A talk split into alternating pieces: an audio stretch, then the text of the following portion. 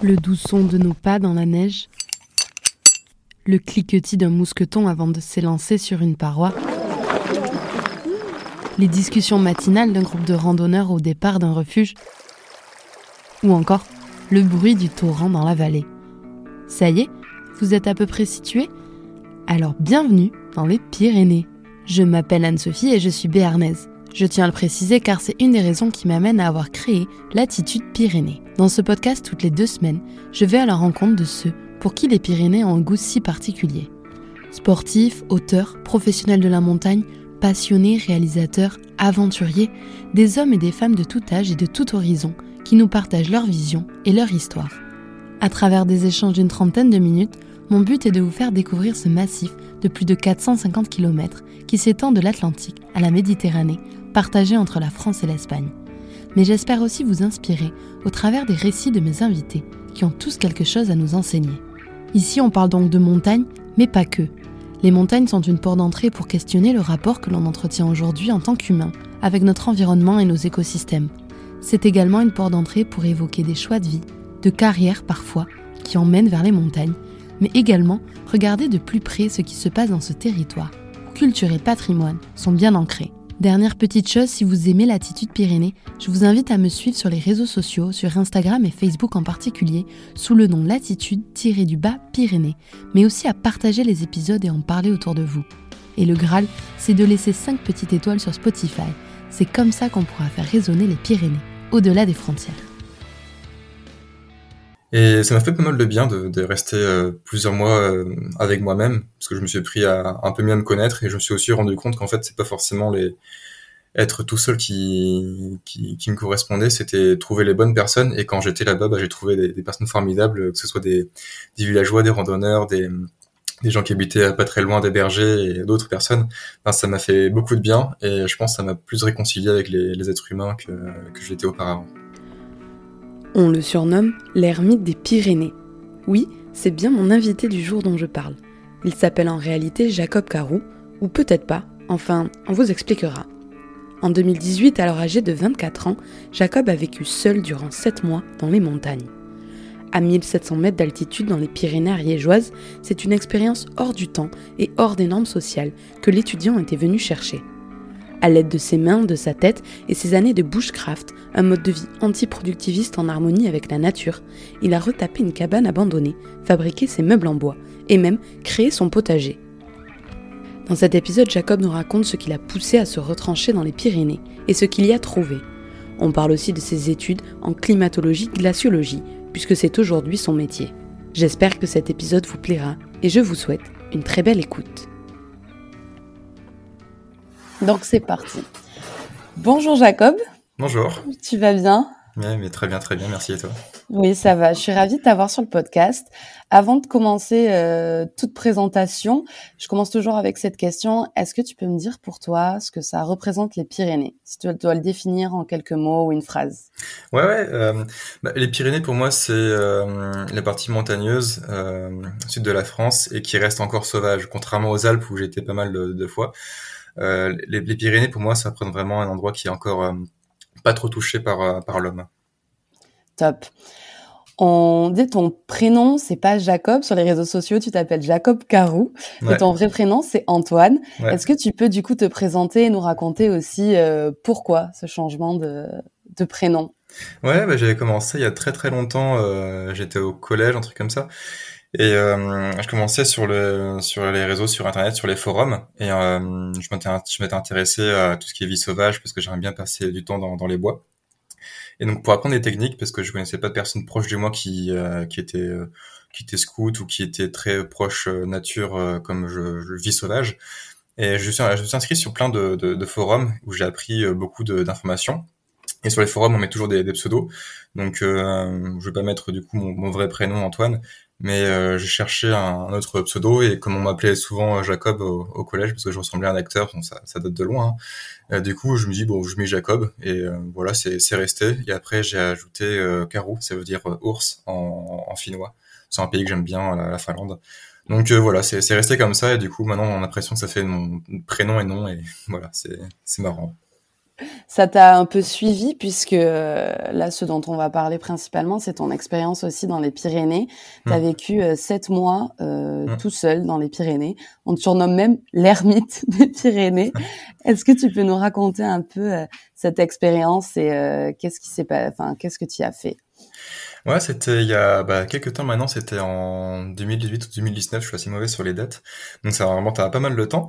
Mais euh, à l'époque, j'étais, euh, enfin à l'époque, je suis pas non plus euh, plutôt beaucoup plus vieux, mais j'étais en train de finir mon, école de, recherche, donc j'étais à Normal Sup à Lyon, et j'avais un moment où je pouvais faire une césure, et je trouve que c'est l'occasion pendant les études ou à la fin des études, de faire une, une pause parce que j'aurais pas forcément l'occasion de le faire euh, beaucoup plus tard si j'ai une famille, des enfants ou un job qui me prend beaucoup de temps. Donc je trouve là c'est le moment, le moment, le bon moment pour le faire. Et j'avais négocié avec euh, avec mon école une césure, donc euh, partir pendant pendant un peu moins d'un an sur un projet qui, qui me plaisait bien. Et là c'était, j'avais ce rêve depuis tout petit, depuis très très longtemps, de faire vivre dans les bois, construire ma cabane et, et vivre dans, dans la montagne. Donc j'ai été voir plusieurs endroits, j'ai été voir en Roumanie, j'ai été voir aussi au Canada, j'étais voir plusieurs endroits qui étaient potentiellement faisables. Et après, les Pyrénées sont restés dans mon choix parce que c'était assez pratique comme c'était en France au niveau au point de vue logistique et euh, parce que c'était un endroit qui me plaisait bien, qui j'avais fait un voyage, un, un, mois de bivouac de l'année précédente et j'avais été totalement sublimé par, par les paysages et par euh, le côté sauvage dont on parlait tout à l'heure. Et euh, ça m'a vraiment envie, donné envie de, de faire mon expérience là-bas pendant pendant sept mois. Ouais. Parce que pour expliquer, du coup, toi, t'es pas du tout issu des Pyrénées. Euh, tu viens de Bretagne, c'est ça? Ouais, c'est ça.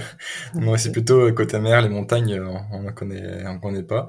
Il y avait des, des, des montagnes, hein, géologiquement parlant, il y a 300 millions d'années en, en Bretagne, à Chinersignienne.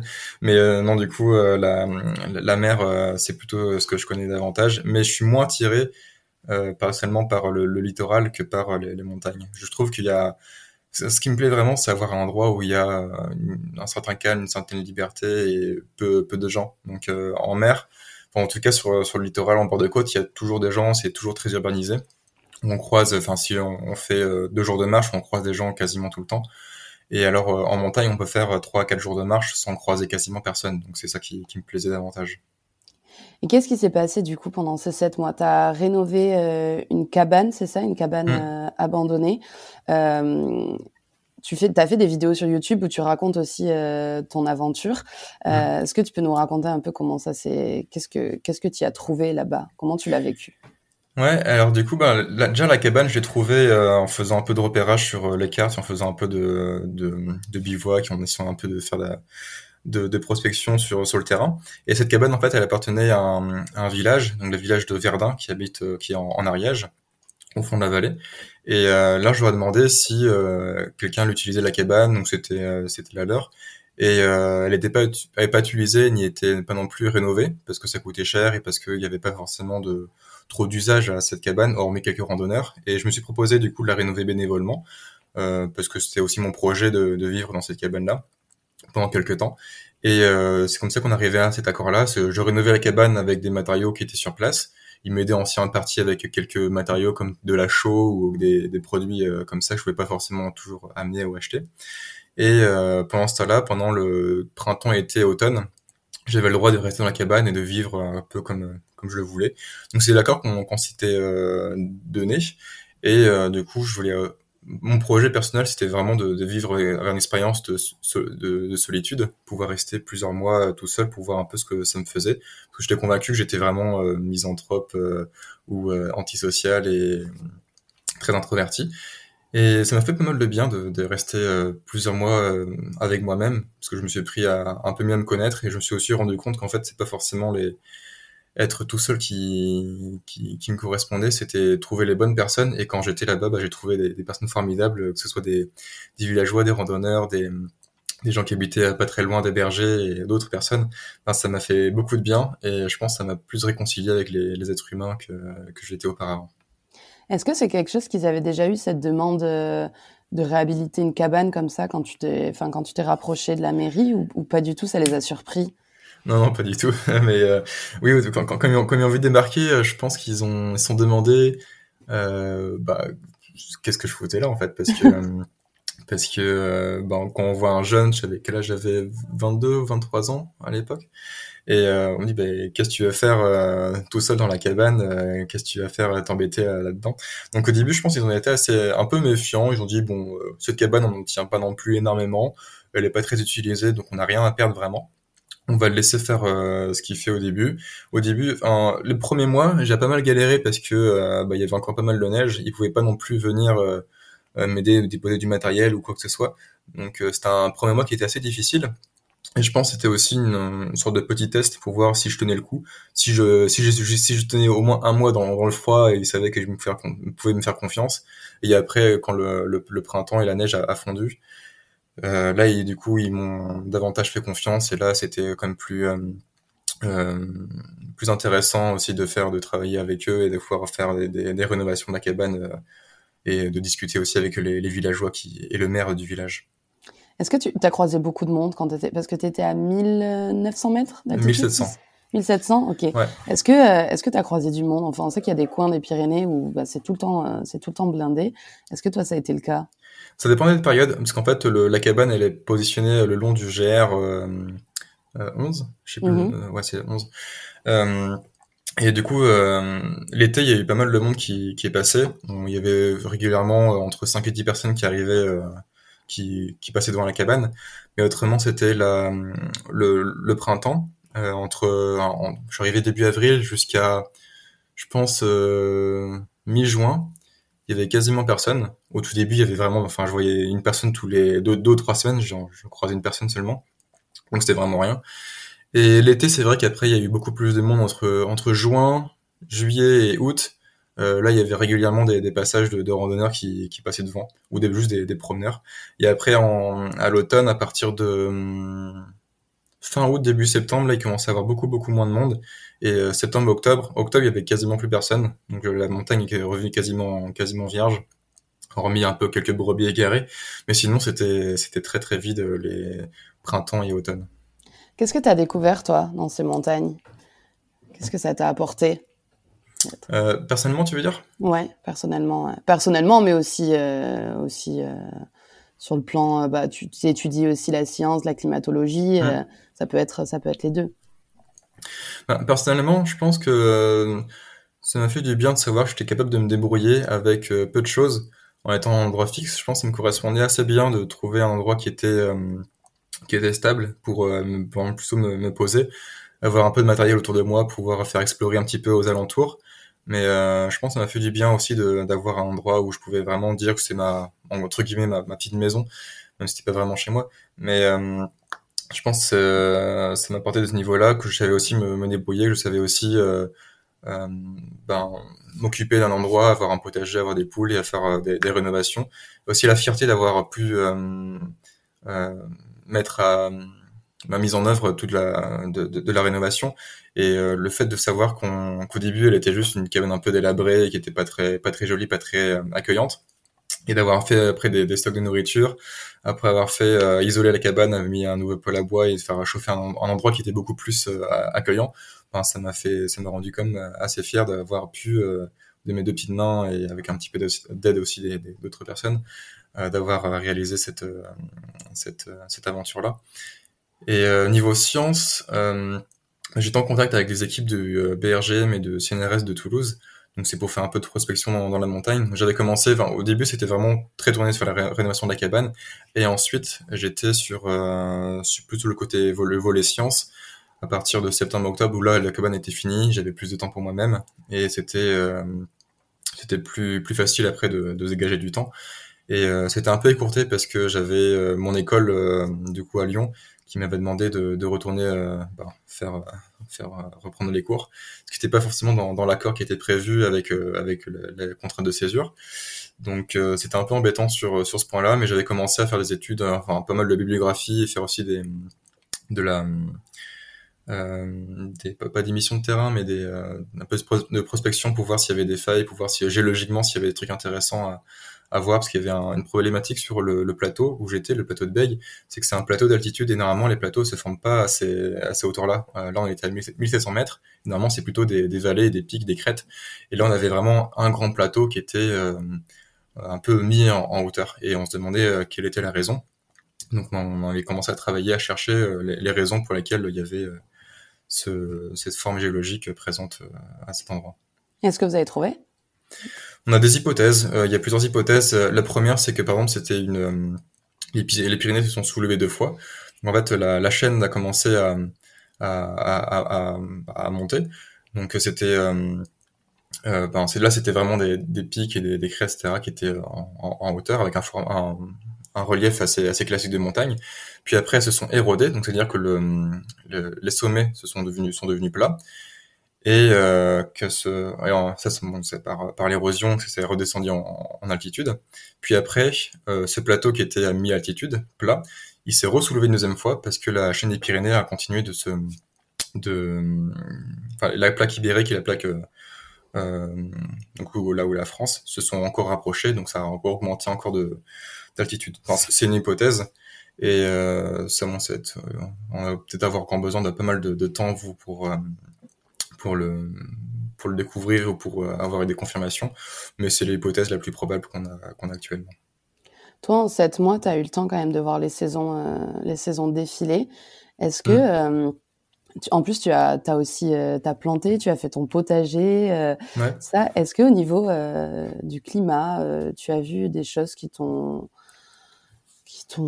enfin des choses qui ont changé ou des choses qui non sur sur mon temps c'est pas possible d'avoir des un recul nécessaire un recul, recul, suffisant parce que je suis resté quelques mois donc et le quand on parle de climat c'est vraiment à l'échelle de de plusieurs euh, décennies qu'on peut avoir un recul suffisant. Donc euh, moi, c'était, je pouvais pas avoir cette euh, cette vision à long terme. Les habitants sur place, bon, il y a, comme on, comme on dit partout, il y a toujours un peu un peu moins de neige les hivers. Donc ça, c'est ce qu'ils observent. Après, faut voir si sur la sur la durée et ça se confirme aussi dans dans le temps. Mais après, oui, effectivement, il y a un changement qui qui se met en place. dans les zones montagneuses, normalement, ça se ça se voit un peu plus un peu plus rapidement. Il y a pas de, à ma connaissance, je crois qu'il n'y a pas de glacier dans, dans les Pyrénées, ou il y en a peut-être un. Euh, le Vignemal, ouais, un ancien. Euh, mais bon, il y a plus de, il y a plus de, il y a plus de glace, quoi. Ouais. Donc ça, je pense, qu'il faudrait plutôt aller voir de, de ce côté-là. Je pense que des, ce sont des, des marqueurs un peu plus sensibles et plus, euh, plus concrets, euh, ou en tout cas qui sont assez, assez visibles et qu'on peut, qu'on peut répertorier facilement. Mais sinon, après, il faudrait voir les records de température, enfin les, les records, des, les enregistrements de température euh, dans, sur la station, la, la station de euh, je pense qu'elle enregistre euh, continuellement les, les, températures. Donc ça, il faudrait aussi aller voir les, les enregistrements passés et on pourrait essayer de voir s'il y avait des, des, des changements. Du coup, tu partageais aussi pendant ton, pendant ton, ces sept mois, tu partageais aussi tes vidéos sur YouTube où tu expliquais un peu ton mode de vie. Mmh. Euh, c'était quoi les, est-ce que déjà tu avais des, des retours des gens et euh, c'était quoi, euh, c'était quoi ces retours? Est-ce que tu avais aussi des gens des Pyrénées potentiellement qui, qui t'écrivaient? Ouais, bah, au début c'était euh, c'était assez calme parce que j'étais j'avais une chaîne YouTube depuis quelques temps déjà et donc je m'étais déjà avance des, des, vidéos sur la vie de la nature et autres euh, autres aventures et autres sur sur ma chaîne. Donc là, j'ai fait la marchait, qui marchait plutôt bien parce que enfin ça fait quand même dix ans en fait que je suis remontée, j'ai regardé, euh, ça fait quand même dix ans que tu fais des vidéos sur YouTube, c'était pas encore euh, aussi mm. euh, aussi développé. Donc ah non, bah un, un, peu précurseur sur ça quand même. Ouais, bon, après il y en a plein d'autres qui, ont commencé. Moi, je, je voyais plutôt comme un support vidéo où je mettais, ben, j'étais encore une fois sur les sur les forums et euh, je mettais les, les vidéos euh, pour illustrer un peu euh, mes propos sur bah tiens, je sais faire du feu par friction. Bah voilà, je vous montre euh, par vidéo et en gros YouTube c'était plutôt un, un, hébergeur de, de vidéos comme c'est comme ça que je le faisais. Et après, plus de plus en plus en plus de gens ont commencé à me suivre sur d'autres aventures, sur d'autres projets et notamment une cabane que j'avais fait aussi il y, a, longtemps. Et après les Pyrénées, bah, je vais continuer un peu dans la même dynamique. Je faisais une vidéo de temps en temps, je faisais une fois par mois. Donc au début, ça faisait le, il y avait pas non plus énormément de vues, c'était juste les personnes habituelles qui, regardaient. Et au fur et à mesure, il y avait de plus en plus de gens qui commençaient à, visionner les, vidéos. Et c'était après en, en mes souvenirs, c'était en fin d'été, septembre, dans ces eaux-là que j'avais commencé. La cabane était vraiment finie, donc là j'étais euh, il y avait vraiment un résultat qui était plus euh, plus probant. Et là, il y a davantage de gens qui ont commencé à me suivre. Il y a d'autres médias qui ont aussi essayé de, qui m'ont interviewé, qui euh, ont essayé de partager ce que je ce que je faisais. Et là, ça va ça va beaucoup beaucoup augmenter. Euh, quand j'étais plutôt sur sur la fin de mon aventure. C'était quoi les principales interrogations des gens? C'est plus le fait que tu fasses ça tout seul, enfin cette action un peu de sortir de la société et de Ouais, il y avait plusieurs réactions, à la fois des gens qui, qui étaient de passage, ou à la fois des gens qui étaient du coin. Euh, c'était aussi des, bah, des gens sur YouTube ou sur d'autres réseaux euh, qui, euh, qui partageaient euh, mes, aventures, qui, qui me disaient... je pense qu'il y a beaucoup de gens qui, qui vivaient par procuration dans le sens où fait ils, ils auraient adoré de faire ce que ce que je faisais mais ils pouvaient pas forcément à cause bah, de leur famille ou de leur boulot ou quoi que ce soit donc en fait il euh, s'imaginait un peu, euh, je pense, à, ma place et ça leur faisait du bien de pouvoir euh, ben, voir cette, cette, cette espace de liberté et pouvoir faire ce qu'on ce qu'on ce qu'on veut, ce qu'on peut en, en, pleine nature. Je pense que c'est un, un peu un rêve de gosse ou un, un peu qu'on dit. Bon bah là, je, vais partir vite dans la montagne. Ben moi, je l'ai vraiment fait et je pense qu'il y a beaucoup de gens, ça, ça leur aurait plu de, ça leur aurait plu de faire ça aussi. Est-ce que tu as eu des réactions aussi peut-être de bergers ou parce qu'en fait à l'époque, toutes les cabanes de bergers, euh, c'est aussi comme ça que ça s'est passé. Ils sont, ils sont montés, ils ont tout fait, euh, ils ont tout fait eux-mêmes. Ils y restaient plusieurs mois et puis ensuite ils, redescendaient. Est-ce que tu as eu des échanges avec ces gens-là par rapport à ça? Ah Oui, il y avait des bergers aussi qui étaient sur euh, sur le plateau. Donc il y avait sur vaches et aussi brebis chèvres. Il y avait aussi quelques chevaux de Mérins qui étaient un peu plus loin, mais ils étaient plus sauvages, donc il n'y avait pas avait pas de bergers qui s'en occupaient. Et euh, donc oui, il y a quelques bergers avec qui euh, je me suis bien entendu, avec euh, Moïse et Roland. En fait, on, bah, ils me voyaient un peu dans, passer des fois de temps en temps sur le chemin. Il me des fois, ils me rendaient visite. Donc c'était assez, assez chouette de pouvoir vivre avec des gens qui étaient dans la montagne. Et eux aussi vivent assez, assez à la dure. Hein. C'était notamment, je pensais à un, gars qui était assez loin dans les, dans les pâturages. Et bon, il vivait avec quasiment rien avec sa femme. Et euh, bah, il, buvait l'eau de la source, il était en train toute la journée avec ses, brebis. Enfin, c'était assez chouette de le voir euh, gambader malgré euh, un âge euh, qui était pas, pas plus tout jeune, mais il était quand même assez bien en forme. Et ouais, c'était quelqu'un qui était assez, assez à la sauvage aussi, mais un bon sauvage pareil, qui était qui était assez agréable à, à, quand on pouvait lui, lui, parler quand il était pas sur sur ses crêtes. Tu l'as dit, initialement, tu devais rester un peu plus longtemps et finalement, c'est ton école qui t'a demandé euh, de rentrer. Euh, pourquoi et qu'est-ce que, enfin, en soi, est-ce qu'en fait, ça les dérangeait que tu sois, que tu sois dans les Pyrénées? Qu'est-ce qui s'est passé? Ouais, euh, Je pense que j'ai pas eu toutes les informations quand j'étais, euh, quand il y a eu cette histoire-là. Il y a une, avec, en tout cas sur avec le l'ENS, donc avec mon école, c'était un choix pour la quatrième année qu'on devait faire, soit faire l'agrégation, ou soit faire des, une césure ou un stage long de recherche. Et il y a une partie un peu plus politique où il forçait un peu les gens à, à faire l'agrégation, pour, euh, bon, parce que c'était quand même le, le, le but de l'école, euh, en tout cas, euh, c'est pourquoi elle a été formée pour former des, des, des professeurs, des enseignants. Donc en fait, il forçait vraiment les, les gens à faire cette ils encourageaient fortement les gens à faire cette, cette agrégation. Et moi, je n'étais pas intéressé à faire, à faire prof. Donc, j'étais parti sur, mes projets un peu plus perso. Et je faisais un peu de, de recherche sur le côté avec le, le, CNRS de Toulouse et le BRGM. Mais euh, bah, visiblement, ça leur a pas plu. Et euh, malgré que l'accord a été signé, que c'était pour euh, un an ma, césure, en fait, ils, ont, ils sont revenus un peu sur leur parole. Et ça, bon, je pense que j'ai pas trop cherché après avoir à me raison j'ai essayé un petit peu de, ben, de, savoir ce qui était possible, mais ils étaient assez fermes sur leur, leur décision et ils m'avaient menacé si euh, je revenais pas de, de me virer de, l'école, de pas retomber mon inscription. Donc, euh, c'était un peu Pourquoi est-ce que c'est, enfin, parce que pourtant pour faire de la science, c'est plus censé d'être sur place. Euh, Est-ce que, enfin, non, c'est vraiment des raisons plus internes à la politique et je pense mm. qu'ils ont aussi leur propre raison, qu'ils m'ont pas forcément tout dit. Ils ont prétexté un, un problème d'assurance euh, sur sur place, alors qu'en fait, bon, il n'y avait pas de, de, de raison euh, propre euh, pour laquelle j'étais, je pouvais être là-bas et pas pas d'une autre manière.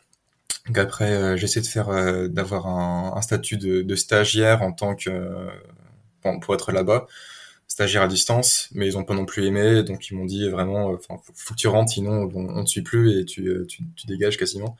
Donc là, je suis rentré un peu de force à Lyon, donc le retour assez, été assez brutal.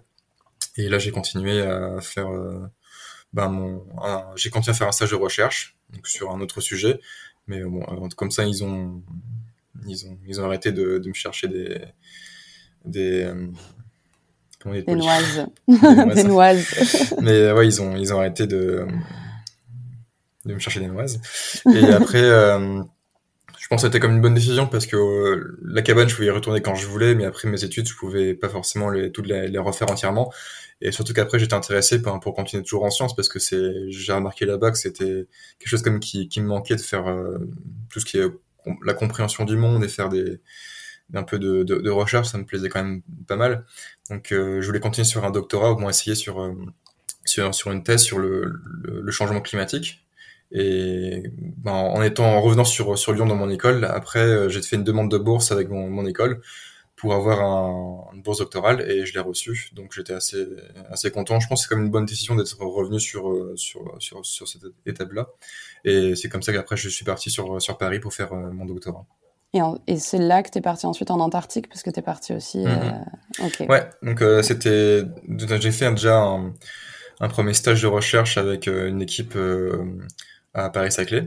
Et après, ils m'ont pris en, en, doctorat à ce moment-là. Et euh, c'est la première année de, de mon doctorat que j'ai fait une mission en Antarctique. C'était pour euh, prendre mes échantillons, les ramener en France et pouvoir les analyser avec les machines qu'on avait dans le laboratoire. Donc, euh, donc c'était assez rapide de faire la mission.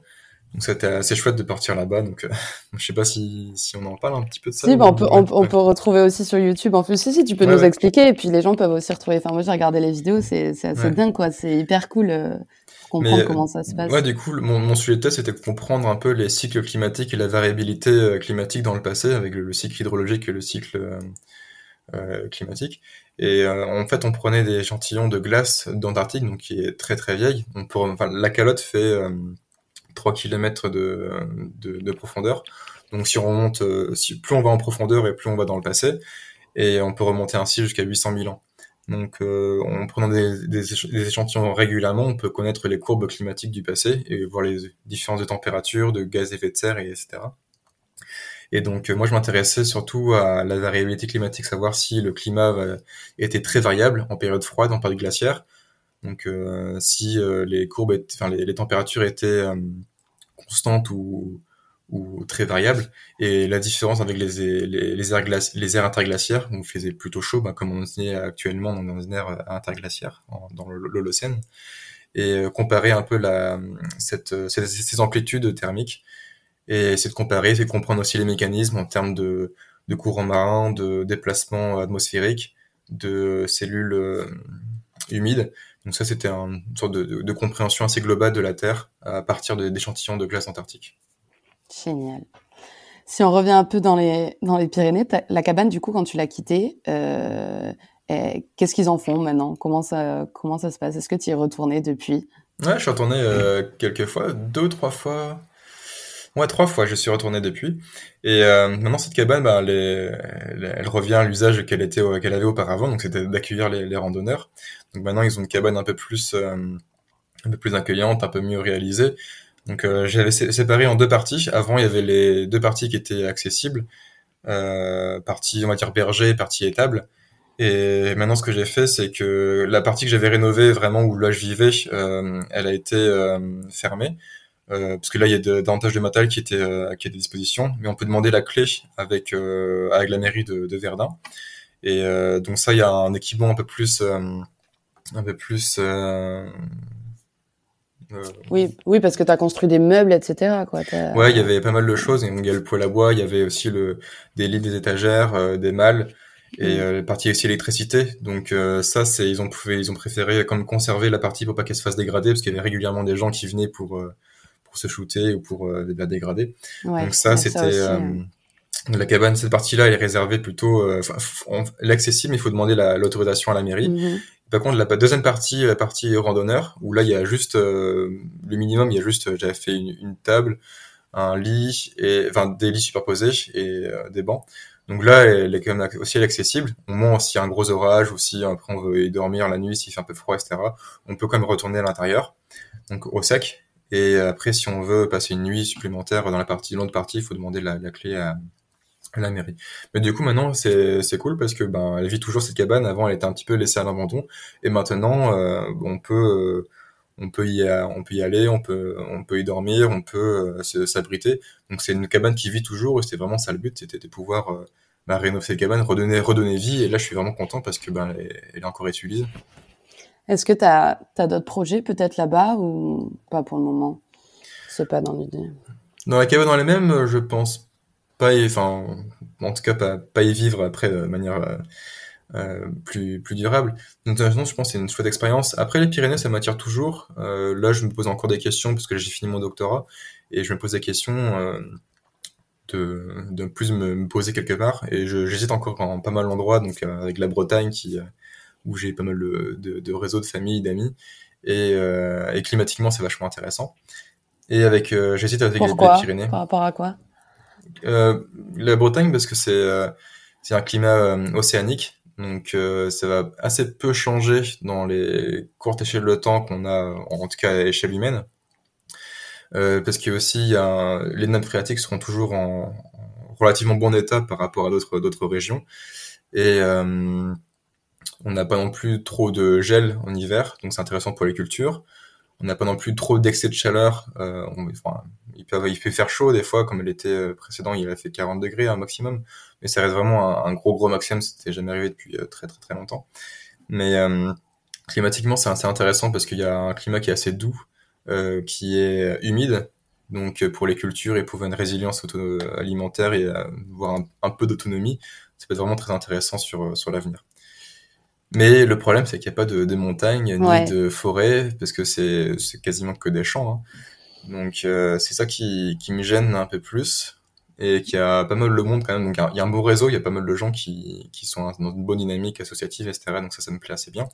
Mais euh, il manque le côté sauvage.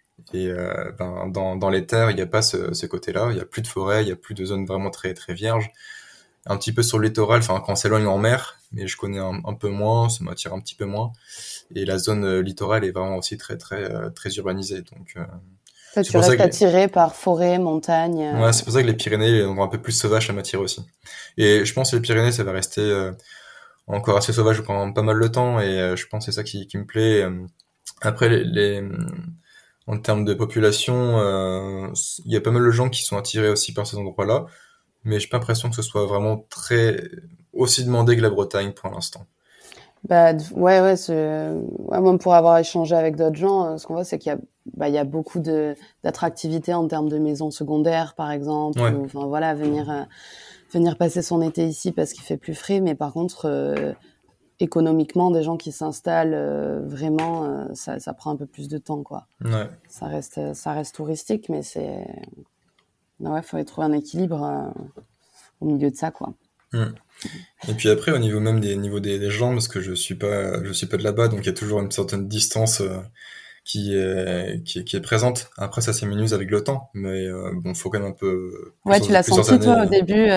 Ouais, j'étais bien accueilli, mais je sentais que je n'étais pas forcément euh, pied, ouais. ou ariégeois. L'ariégeois est encore plus, plus pas, pas, territorial, mais attaché à son territoire. Donc euh, je sentais que j'étais pas vraiment non plus euh, quelqu'un quelqu'un d'ici. J'étais bien accueilli, mais j'étais euh, j'ai pas non plus de, de prétention à, à, rester ou prendre des décisions sur euh, sur euh, sur la région.